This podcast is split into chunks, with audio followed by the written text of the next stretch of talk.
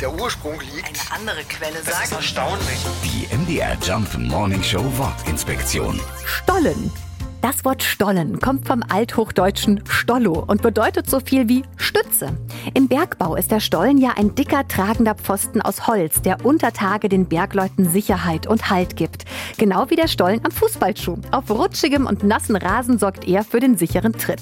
Früher war das an den Schuh genageltes Leder, so Lederstreifen.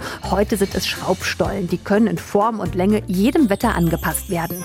Und auch beim gebackenen Weihnachtsstollen ist die Form, die an den Stollen der Bergleute erinnert, eindeutig. Sieht auch aus wie so ein dicker, solider Pfosten. Daher kommt vermutlich auch der Name für dieses leckere und mächtige Weihnachtsgebäck.